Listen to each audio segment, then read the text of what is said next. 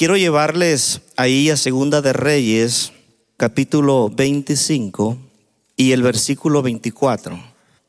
Quiero hablarles bajo el tema el sincretismo en la adoración. Ahorita le explico qué es eso.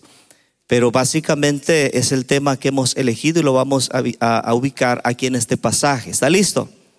Dice el verso 24, dice, el rey de Asiria transportó grupos de gente desde Babilonia, Cuta, Aba, Amad y Sefarbaim y los reubicó en las ciudades de Samaria en reemplazo del pueblo de Israel. Ellos tomaron posesión de Samaria y habitaron sus ciudades. Versículo 25. Pero ya que estos colonos extranjeros no adoraban al Señor, diga conmigo, no adoraban al Señor Dice ahí, ya que estos no adoraban al Señor, cuando recién llegaron, el Señor envió leones que mataron a algunos de ellos. Por esta razón mandaron un mensaje al rey de Asiria en el cual le decían, la gente que has mandado a habitar las ciudades de Samaria no conoce las costumbres religiosas del Dios de este lugar. Él ha enviado leones a destruirlos porque no lo adoraron como se debe. Mire a su hermano y dígale, si no le adoras, cuidado con los leones. no, pero dígaselo de verdad, si no le adoras, cuidado con los leones. Vamos entrando ya en calor. Y sigue diciendo en el versículo 27, entonces el rey de Asiria ordenó manden de regreso a Samaria a uno de los sacerdotes desterrados que viva allí y les enseñe a los nuevos residentes las costumbres religiosas del Dios de ese lugar. Entonces uno de los sacerdotes que había sido desterrado de Samaria regresó a Betel y les enseñó a los nuevos residentes cómo adorar al Señor. Verso 29. Sin embargo, los diversos grupos de extranjeros a la vez siguieron rindiendo culto a sus propios dioses. En todas las ciudades donde habitaban, colocaron sus ídolos en los santuarios paganos que la gente de Samaria habían construido. Levante su mano y dígale al Señor, quiero que me hables en esta noche con tu palabra. Señor, estamos delante de ti, reconocemos que tu palabra es viva y eficaz. Estoy delante de ti como un vaso, Señor, como un instrumento. Habla a los corazones, Señor, que en esta noche de fiesta, en esta noche de celebración podamos recibir una palabra en nuestro espíritu que nos transforme, que nos cambie, Señor, y que nos haga reflexionar en la clase de adoración que te hemos estado entregando, Señor. Hacemos un compromiso, Señor, de adorarte solamente a ti y a nadie más, Señor, porque tú eres digno de recibir toda gloria y toda honra. ¿Por qué no ahí con sus manos levantadas comienza a declararlo, hermanos? Este, que esta sea como una, un compromiso, un pacto en esta noche de decirle al Señor, a nadie más entregaré mi adoración, Señor. Yo nací para adorarte a ti y no adoraré a nadie más, Señor. Espíritu Santo, ven y haz que esta oración que estamos levantando, Señor, se vuelva una oración poderosa, una oración verdadera, mi Dios. En el nombre poderoso de Jesús, te damos gracias. Amén. Y amén. Les invito a sentarse. Regálenme unos 30 minutos para poder compartir esta palabra pero si el Señor nos alarga un poquito más, tenga un poco de paciencia. Cuando estamos en fiestas, lo que menos importa es el tiempo. Yo he escuchado que ustedes cuando celebran y hacen fiesta, muchas veces les llega la medianoche o a veces se van de corrido toda la noche y siguen haciendo fiesta. Así es que esta es una fiesta de celebración, pero el Señor ponía esta carga en mi espíritu esta semana mientras oraba pidiendo una palabra específica para esta noche. Y ahí fue donde recibí eh, eh, esta carga y, y, le puse como tema a la prédica el sincretismo en la adoración. Y quiero explicarlo porque tal vez muchos o la mayoría no conoce este término que estamos usando. Pero en pocas palabras, el sincretismo es la tendencia de querer armonizar dos cosas diferentes y tratar de unificarlas, tratar de ponerlas en un solo lugar. Eso es lo que significa el sincretismo. Y el eterno problema que Dios tuvo con su pueblo Israel no es que ellos no hayan aprendido a adorarle. Ellos de por sí, desde que Abraham fue sacado de su tierra y comenzó a levantar altares, Toda la nación de Israel aprendió a adorar al Señor, pero el problema se dio cuando ellos comenzaron a mezclarse con los otros pueblos, cuando comenzaron a hacer prácticas que iban en contra de la voluntad del Señor. Ahí el Señor comenzó a mostrar que aunque Él es un Dios amoroso, ¿cuántos dicen amén? También Él es un Dios celoso, es un Dios que nos cela y que busca que podamos adorarle solo a Él y a nadie más. Entonces el sincretismo es como una ensalada de pensamientos, un montón de ideas revueltos. Y usted dirá, pastor, ¿por qué elegir este tema hoy en este aniversario 16? Pues con mucha tristeza en mi corazón quiero decirles que los tiempos que estamos viviendo, la época de la iglesia de los últimos tiempos, es una época, una temporada donde hay una revoltura de muchas cosas. La gente se está confundiendo y muchas veces hemos perdido el enfoque de lo que es la verdadera adoración. Iglesias de gran crecimiento están creciendo en multitudes, están agregando números, pero se han convertido en iglesias eh, permisivas, en iglesias inclusivas y le están diciendo a la gente, no solamente te invitamos a que vengas como estás, hoy queremos decirte que puedes quedarte como estás y la gente contenta llegando a estas iglesias. Yo creo con todo mi corazón que Faro de Luz es una iglesia inclusiva. Todo aquel que venga será bien recibido, como decía el pastor Lester cuando él llegó por primera vez y entró por las puertas de Faro de Luz. Pero tenemos que tener la visión puesta en el Señor para que todo aquel que venga con una idea distorsionada a este lugar pueda aprender a adorar a aquel que es digno de toda gloria y de toda adoración. En estos días vi un pequeño video que me encendió la ira dentro de mi ser. Y este pequeño video fue producido por un cantante cristiano, y lo digo entre comillas, porque este cantante cristiano ventiló su frustración en las redes sociales al escuchar de un pastor decir estas palabras. El pastor dijo, eh, eh, el, tal Vicente Fernández que acaba de morir, con toda y su voz hermosa, si no llevaba a Cristo en su corazón, la voz hermosa no le va a alcanzar para entrar al cielo.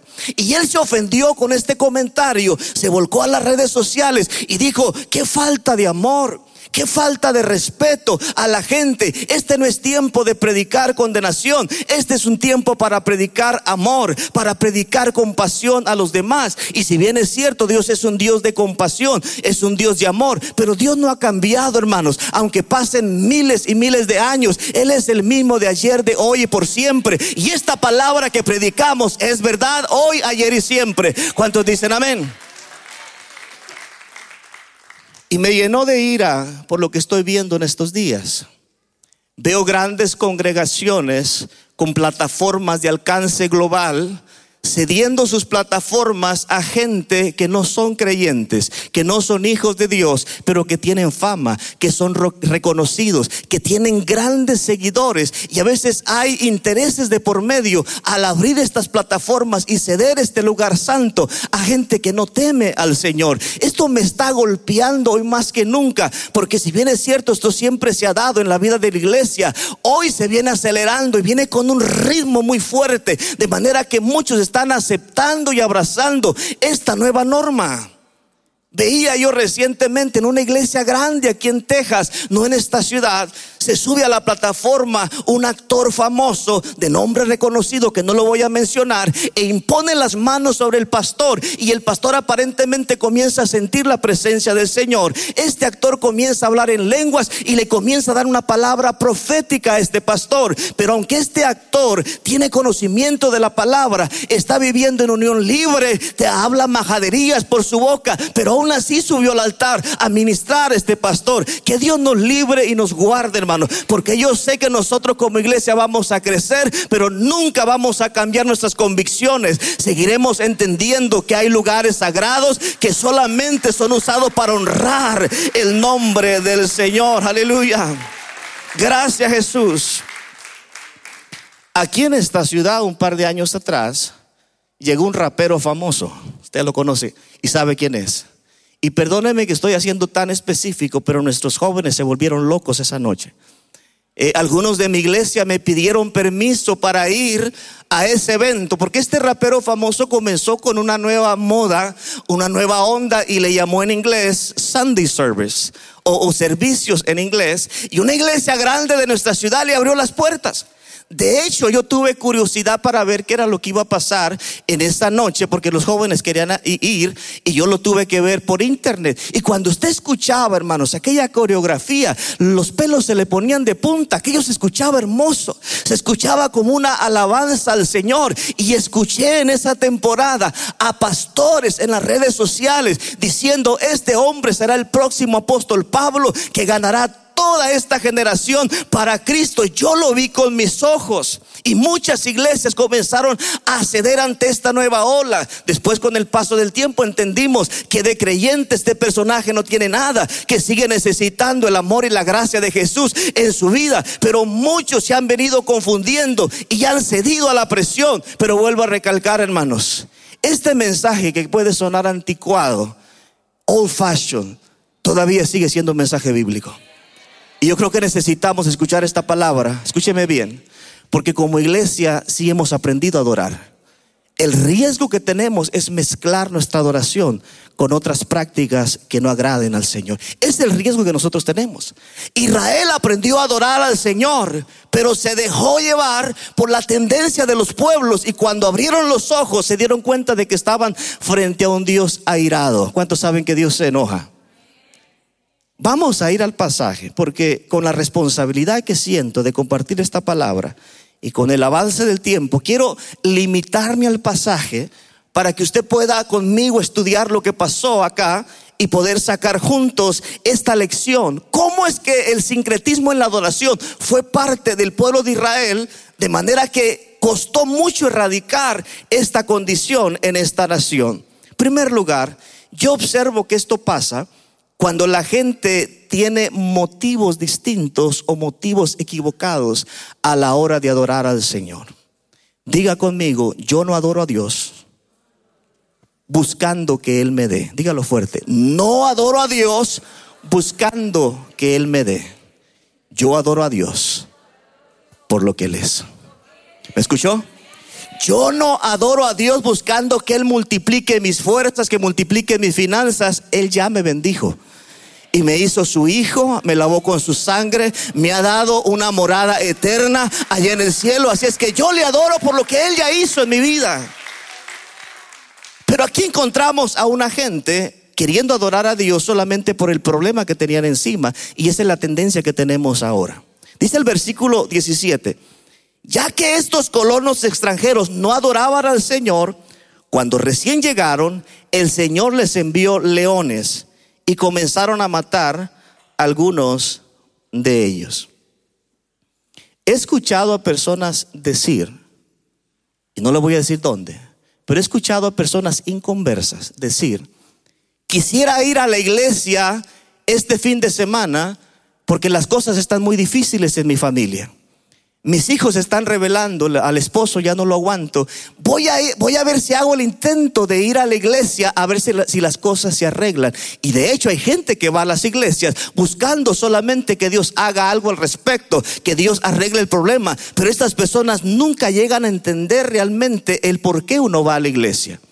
¿Cuántos saben por qué están acá? ¿Cuántos saben por qué están acá? No están acá por otra cosa más que para venir a adorar al Señor, ¿verdad? Eso lo estoy creyendo. Si usted vino con otras motivaciones, se equivocó y puede hoy eh, realinearse a la visión que Dios espera de usted. Estos, estos samaritanos que habían llegado vieron el problema de que los leones comenzaron a atacarlo. Se comenzaron a correr los rumores en la familia tal, en los Pérez, en los Alanís. Ya uno de ellos murió. Fue atacado cuando salió al baño, cuando sacó el bote de basura. Apareció un león, lo mató y la gente estaba llena de miedo. Ahora, todos sabemos que aunque Cristo es el león de la tribu de Judá, también del apóstol Pedro habla de Satanás como un león rugiente buscando a quien devorar. Y la gente allá afuera, hermanos, ya saben que Satanás existe, que Satanás es real. A veces sienten las pisadas del diablo detrás de ellos y para tranquilizarse un poco dicen, yo voy a ir a la iglesia. No voy a permitir que Satanás me agarre a mi familia. Voy a ir a la iglesia. Pero no tienen la intención de, de, pertenecer a la iglesia, de amar al Señor. Simplemente vienen para ver si se calma el problema de los leones. Si usted está en esta noche en esa condición, le vengo a decir que hay una manera mejor, hay una actitud mejor para venir a la casa del Señor. Y es entender que nuestro Dios merece nuestra adoración. Si no entendemos eso, siempre nos vamos a equivocar. Yo predicaba la semana pasada y les hablaba del caso de los tres jóvenes hebreos cuando fueron presionados, cuando vieron que aquel eh, horno se calentó siete veces más y les dijeron, si ustedes no adoran a la estatua que han levantado, los van a meter vivos a ese horno. Y ellos dijeron, no hay necesidad que discutamos del tema, estamos definidos que no nos vamos a inclinar ante esa estatua porque el Dios al cual nosotros servimos es capaz de rescatarnos de las mismas llamas de fuego. Pero si Él decidiera en este momento, en esta ocasión no hacer nada al respecto. De todas formas, no nos vamos a postrar porque se habían comprometido a adorar al único digno de adoración. Aleluya. Ellos no iban a negociar con su fe. No se iban a rendir. Obviamente cuando la gente viene con otras aspiraciones y otras motivaciones, terminan con un espíritu amargado al ver que Dios no responde ante sus exigencias. Hay gente que por temporadas llega a las iglesias pensando que al venir a la, casa de, de, oración, a la casa del Señor, van a ver que Dios se compromete con ellos y piensan que adorar al Señor es hacerle un favor. ¿Cuántos han llegado a pensar eso? Es una vil mentira de Satanás. Yo no le hago a Dios ningún favor al adorarle. Él tiene toda la adoración que él desea tener. En el cielo existe lo que usted no se puede imaginar ahora. Allá los ángeles no se desafinan. Allá los instrumentos no se les rompen las cuerdas. Todo está a la perfección. Dios tiene todo lo que Él necesita, pero Él me da a mí la oportunidad de adorarle. Pero a veces la gente confunde y piensa que por venir dos horas a la casa del Señor ya le puede reclamar a Dios y decir, Señor, yo fui a la iglesia el domingo, ahora me arreglas a mi marido, ahora me arreglas mis finanzas. Y Dios no trabaja así. Nosotros debemos aprender a adorarle con un espíritu agradecido, sin esperar nada a cambio, porque a Dios nadie lo puede manipular. Aleluya.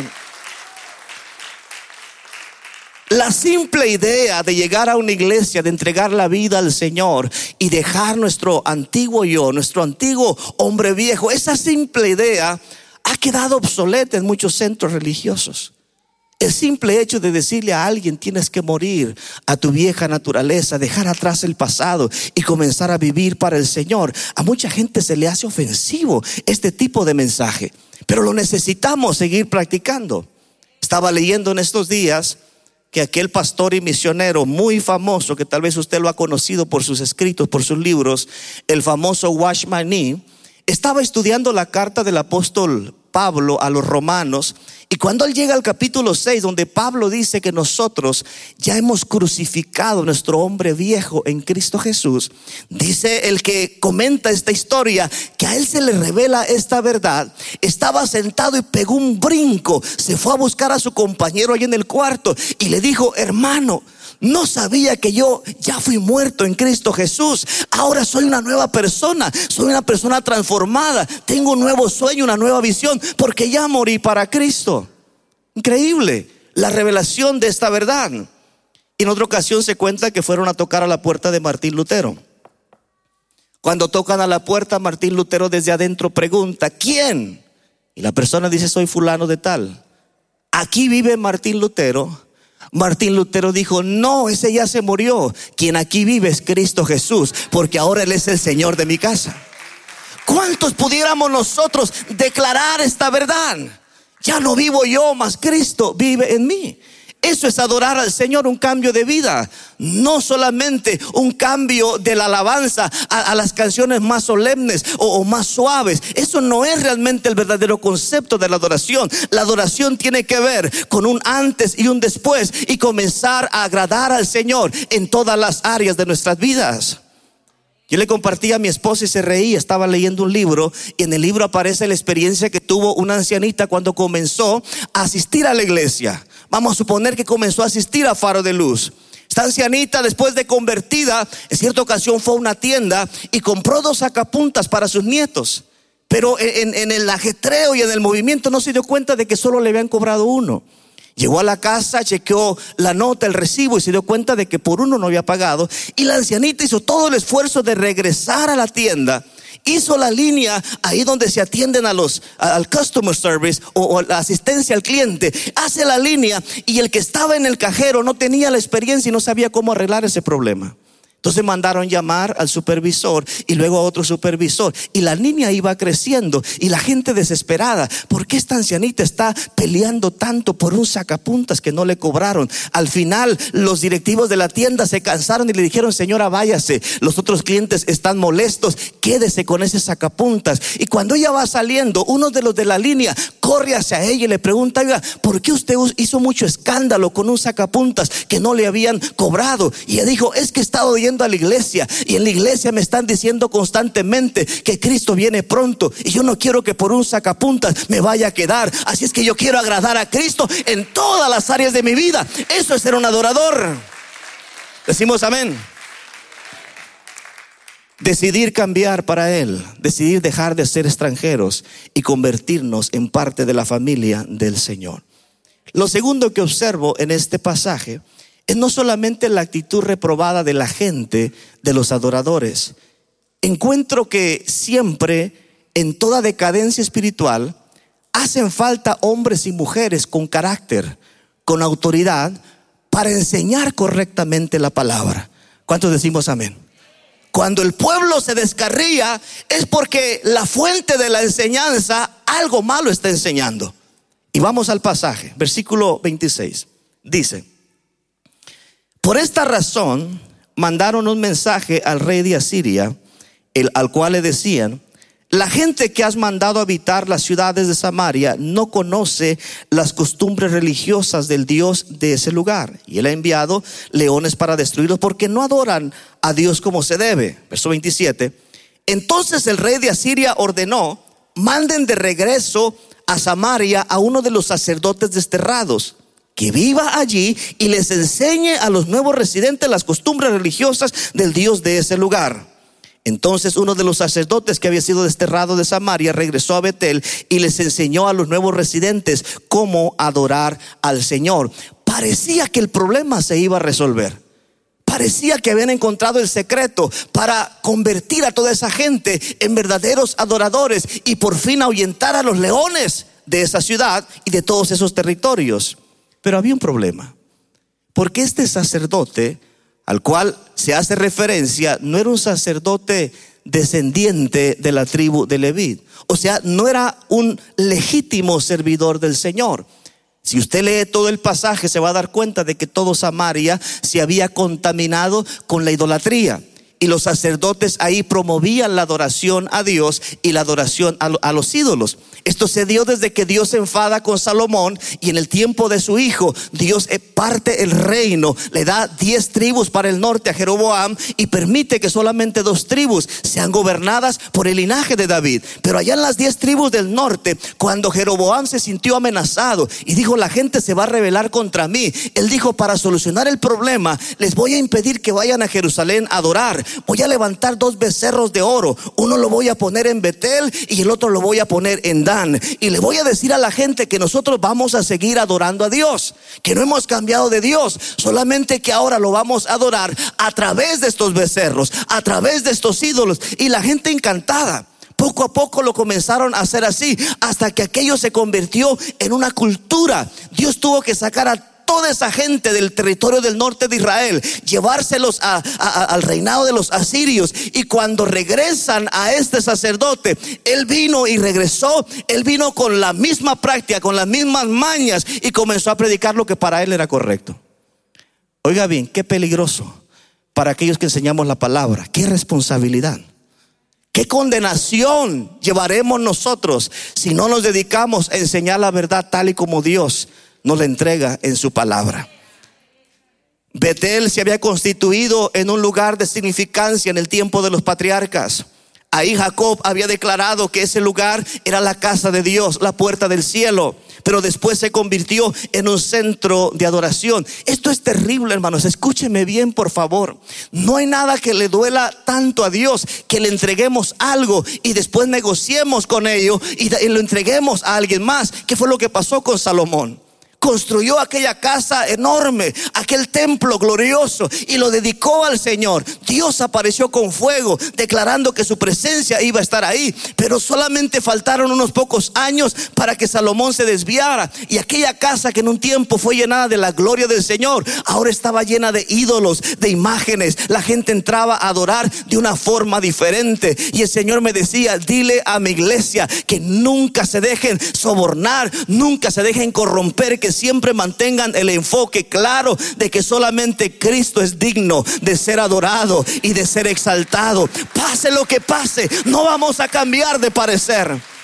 ¿Cuántos se unen conmigo? ¿Cuántos se unen conmigo de verdad? Pablo dijo que aunque un ángel del cielo viniera y nos trajera un evangelio diferente, el tal sea maldito. No importa que también pueda sonar las nuevas ondas que surjan, nosotros no vamos a perder el enfoque de aquel que derramó su sangre por nosotros. Por eso es que le adoramos, porque Él es digno de toda adoración. Aleluya. Necesitamos hombres y mujeres que no solamente enseñen, sino que vivan los principios de la palabra. Y cuando nosotros pensamos en la adoración, no podemos engañarnos y decir que esto tiene que ver solamente con gritos, con, con, danza, con emociones. Cuando hablamos de adorar al Señor también tiene que ver con tener una doctrina sana, una enseñanza sana, porque dependiendo de lo que nosotros creamos, así nosotros vamos a vivir. Y Dios desea que le agrademos en todo lo que somos. Verso 32 dice. Entonces en el capítulo 17, creo que les dije 25, ¿no? Hay cosas que a uno acá se le pasan y hasta al rato como que uno cae en cuenta. Pero bueno, usted me va entendiendo, ¿no? Verso 32 del capítulo 17. Dice, los nuevos residentes adoraban a Dios, pero también elegían de entre ellos a cualquiera y lo nombraban sacerdote. Mire, qué peligroso es activar a cualquiera para que haga la obra de Dios. ¿Me está escuchando? No solamente fue el sacerdote que regresó, ahora ellos al multiplicarse y al ver que aquello crecía, activaban a cualquiera y lo declaraban un sacerdote. Sigamos leyendo. Verso 33. Aunque adoraban al Señor, seguían tras sus propios dioses según las costumbres religiosas de las naciones donde provenían. Todo esto sigue igual hasta hoy. Diga conmigo, es muy peligroso no tener buenos maestros y enseñanzas de la palabra. ¿Cuántos agradecen a Dios por el lugar donde ustedes han sido puestos? Donde hemos sido puestos. ¿Cuántos le agradecen al Señor? ¿Cuántos le agradecen al Señor de verdad? Una iglesia que no echa raíces en la palabra puede ser llevada de un lugar a otro y movida con nuevas ondas, nuevas tendencias, pero aquel que está plantado en la palabra no se mueve, porque la palabra no cambia. Tercero y último, ¿cómo erradicamos ese problema? Muy sencillo. Hay que regresar al pacto, al compromiso que Dios quiere hacer con nosotros. Diga conmigo pacto y compromiso. Dios pacta conmigo, Él hace el pacto conmigo yo me comprometo con Él por lo que Él ha pactado conmigo. Dice el versículo 35, pues el Señor hizo un pacto con los descendientes de Jacob y les ordenó, que esta es la orden para nosotros hoy, no rindan culto a otros dioses, ni se inclinen a ellos, ni los sirvan, ni les ofrezcan sacrificios. En cambio, adoren solo al Señor. ¿Cuántos pueden decir amén? Quien los sacó de Egipto con gran fuerza y brazo poderoso Inclínense ante Él y ofrezcan sacrificios únicamente a Él. ¿Lo está viendo usted? En todo momento asegúrense de obedecer los decretos, las ordenanzas, las instrucciones, los mandatos que Él escribió para ustedes. No deben rendir culto a otros dioses. No olviden el pacto que hice con ustedes, ni rindan culto a otros dioses. Cuando nos convertimos entramos en un pacto eterno con Dios. Yo no vengo a la iglesia por temporadas. Cuando yo entrego mi vida al Señor es para siempre. Nada va a cambiar.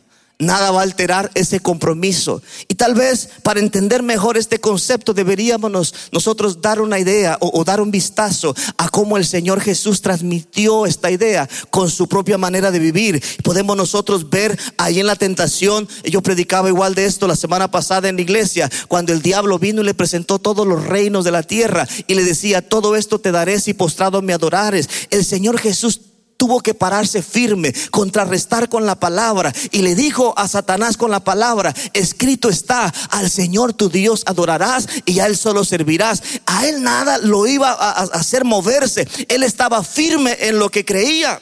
Y de ahí Él nos dejó un legado de cómo nosotros podemos tener una determinación para decirle a Dios al mundo y, y recibir la bienvenida que el Señor nos hace o nos da hacia su familia. Un creyente no puede llegar a ser un adorador aprobado si no mantiene el pacto que Dios ha hecho con él. Decimos amén. Porque cuando nos mantenemos en el pacto, dice el verso 39, adoren solo al Señor su Dios. Y la última parte dice, Él es quien los librará de todos sus enemigos. ¿Cuál era el problema de esta gente? Leones que los estaban atacando. ¿Cuál era la solución a ese problema? Adorar solo al Señor. Santiago lo pone de otra manera. Santiago dice, someteos pues a Dios, resistid al diablo y de vosotros. Hermanos, honestamente les digo con todo mi corazón, yo no le tengo miedo al diablo. ¿Y usted le tiene miedo? Más bien, Él me tiene miedo a mí porque cuando entro en mi tiempo de comunión con Dios y derramo mi alma delante de la presencia del Señor, Él sabe que conmigo no puede. Él sabe que sobre mí hay una cobertura de protección. Él sabe que mientras yo le adore al Señor, Él dará la cara por mí. Él sabe que mientras cultive mi relación con Dios, Dios me ayudará a poder sobresalir en todo momento, en toda circunstancia. Y no le estoy diciendo que Dios no permita pruebas en la vida del creyente, porque vienen las pruebas. A Job le vinieron las pruebas. Pero en todo, todo el libro de Job, Job no está peleando contra Satanás, él está peleando contra él mismo, tratando de entender por qué le están pasando las cosas. Y después Satanás, que estaba armando todo aquel complot en el cielo, tuvo que quedarse con la cara avergonzada, con el rostro inclinado. Él no sabía qué hacer porque lo que Dios le había dicho al principio, no has considerado a mi siervo Job. Dios sabía que Job iba a poder soportar todo ese proceso. Y al final, cuando Job oró, cuando volvió a entrar en comunión con Dios, cuando volvió adorar, cuando bendijo a sus amigos, entonces Dios de un momento a otro le multiplicó, le triplicó, le trajo aquella bendición que Job había estado buscando toda su vida. Porque Dios, hermanos, levanta, Dios restaura a aquellos que quieren agradarle. Llegó a una iglesia, a una pareja y le dijo al pastor, pastor, queremos que ore por nosotros. Queremos que bendiga nuestra relación. Y por intuición o por guianza del Espíritu Santo, el pastor le preguntó a esta pareja, ¿ustedes están casados? Y ellos respondieron, todavía no. ¿Y qué los detiene? Ellos dijeron, pastor, usted sabe, no tenemos tiempo, el trabajo lo hemos dejado a la desidia, pero ya despuesito nos vamos a casar. Solamente queremos que usted ponga las manos sobre nosotros y nos bendiga. Y el pastor les dijo, hijos, no los puedo bendecir yo no puedo invocar una bendición donde Dios ha hablado maldición. Porque todo aquel que está en pecado tiene que pedirle perdón al Señor y tratar de arreglar ese problema para agradar al Señor. Y Él los miró a los ojos y les dijo, ¿cuánto ustedes desean arreglar esta situación? Y ellos dijeron, ahora que lo entendemos, lo queremos hacer. El pastor le dijo a esta pareja, usted hermana se va a su casa con sus hijos y ahí le vamos a buscar en estas futuras noches, estos días, un lugar donde quedarse hasta que los podamos casar y entonces pondré mis manos sobre ustedes, los declararé hombre y mujer y invocaré la bendición de Dios sobre ellos. Muchas veces nos aligeramos y olvidamos principios bíblicos y esto me golpeó cuando lo escuché. Porque a veces uno ingenuamente cede ante la presión de la gente. Ore por mí. ¿Cómo yo voy a decir, Señor, bendice este matrimonio que está en adulterio? Puedo orar por ese matrimonio para que se abran las puertas y se arregle ese problema. Pero no podemos seguir apapachando a la gente diciéndole estás bien, con que sigas viniendo a la iglesia cantando con nosotros, todo va a estar bien, Dios está contigo. No, eso tiene que cambiar. La palabra es muy radical, muy directa. Dios nos puso acá para alcanzar familias y aceptar al que venga. Pero todo aquel que venga en problemado, aquí el Señor nos va a dar las herramientas, los recursos, para que todos podamos agradar al Señor en nuestra manera de vivir. Decimos amén. Cierro con esta declaración que hizo el famoso predicador Tozer, quien desde los 17 años hasta los 66 años predicó y pastoreó. Y él dijo lo siguiente hasta que el liderazgo espiritual no esté ocupado por hombres que se nieguen a sí mismos, seguiremos viendo un descenso en el progreso de la calidad del creyente popular. Año tras año veremos que vamos cayendo eh, eh, en esa degeneración. Y Él dice, hasta que el Espíritu Santo no nos vuelva a contristar y no nos vuelva a llevar al arrepentimiento, seguiremos viendo el descenso, la decadencia espiritual. Y Él decía, cuidémonos de no pasar por la experiencia que pasaron los judíos cuando la Shekinah, la gloria de Dios, tuvo que ser elevada y después sacada a la cima de una montaña porque no podía habitar en un lugar donde se pretendía adorar a Dios y a, los ídolos. Quiero decirles, hermanos, que el Dios al cual nosotros adoramos es tan tierno, tan amoroso, tan especial. El Espíritu Santo es tan, es tan especial que no lo podemos describir. Cuando Él nos toca y nos abraza, nos hace sentir un, un amor extraordinario. Pero ese mismo Espíritu Santo se torna en un espíritu celoso, en un espíritu airado cuando nosotros desagradamos al Señor. Y ojo con lo que le voy a decir, la iglesia tiene que volver a la intimidad con Dios en adoración para que el espíritu nunca llegue a quedar contristado o apagado. Yo le oro al Señor para que a partir de todo este año, mientras estemos predicando de la alabanza y la adoración, el Espíritu Santo se sienta más que nunca complacido con faro de luz porque se ha constituido una iglesia que adora y bendice al único digno de toda gloria y de toda alabanza. Yo les pregunto en esta hora, ¿cuántos pueden recibir esta palabra? ¿Cuántos quieren comprometerse a adorarle solamente a Él y a nadie más? ¿Cuántos lo quieren hacer? Pónganse en pie. El tiempo ha pasado rápidamente. Quería tomar solo 30 minutos, pero ya se fueron otros minutos y no los podemos recuperar. Pero quisiera que allí en su lugar, hermanos, meditemos en lo que les he compartido. Y ahí en su lugar, con sus manos levantadas, usted hacer un compromiso con Dios y decirle, Señor, a nadie más, a nadie más, solo a ti. Si hay algo en su vida hoy, esta noche, que necesita ser arreglado, decídase arreglarlo ya. Es para hoy. No puede esperar para mañana. Si usted cree que adorando, brincando, saltando, al Señor se le va a olvidar que no ha perdonado a alguien, perdone ahora. Suelte esa atadura ahora. Si le ha robado a alguien, devuélvaselo ahora o tan pronto como pueda.